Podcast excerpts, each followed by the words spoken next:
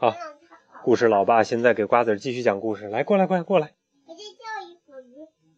那你不听了是吗？算了，不讲了。嗯，礼貌很重要。维尼熊的故事。哎，这个你好像没看过吧？应该没看过。听过。这个听过吗？嗯。没有。听后来怎么了？后来维尼熊的这儿全是一个大蜂蜜罐。哦，好像是，好像是，好像是。就说这个故事是讲过的。哎。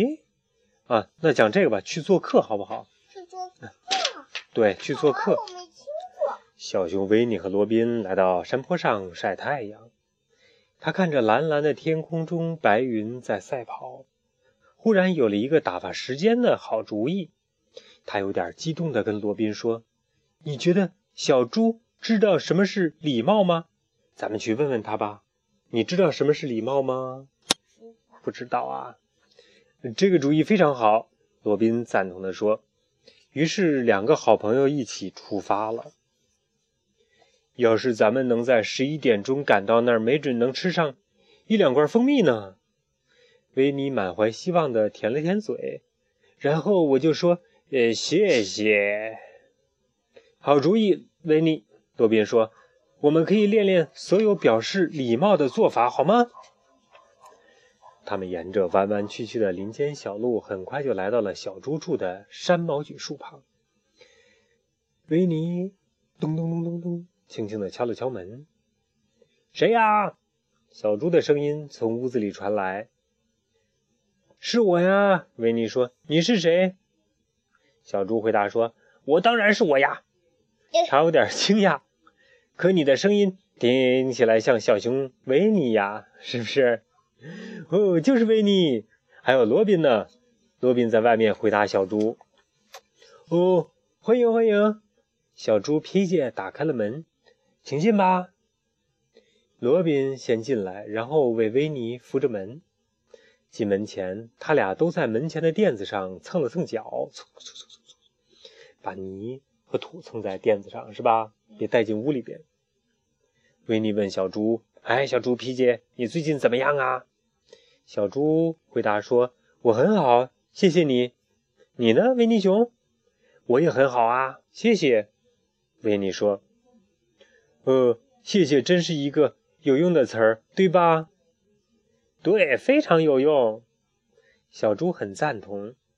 维尼满意的赞叹：“嗯，咱们想的是一样的。”小猪端出了一盘蜂蜜三明治。你想吃些小点心什么的吗？小点大点都可以。维尼盯着那盘三明治，口水都快 流出来了。忽然，他觉得有点不好意思，意识到刚刚自己好像不太礼貌，说：“嗯嗯，我是说，是的，请给我一点吃。”维尼耐心的等着小猪把三明治端到他面前，他可没忘说：“谢谢你，小猪。”维尼只选了小一点的三明治，因为他怕朋友们不够吃。三明治太好吃了，他想把盘子也舔干净，可还是忍住了，因为那样做怎么样啊？不礼貌。对呀，那样做很不礼貌，你怎么能舔盘子呢？接下来，小猪讲了一个找榛子的小故事。虽然维尼知道找榛子的好办法，但是他并没有打断小猪的话。一般可以在榛树旁找到榛子，可是有的时候却没有。维尼等小猪说完之后，才接着说：“就是不打断别人说话，是吧？”嗯得举手。对，罗宾和维尼帮小猪清洗了餐具，又把吃剩下的面包屑倒掉。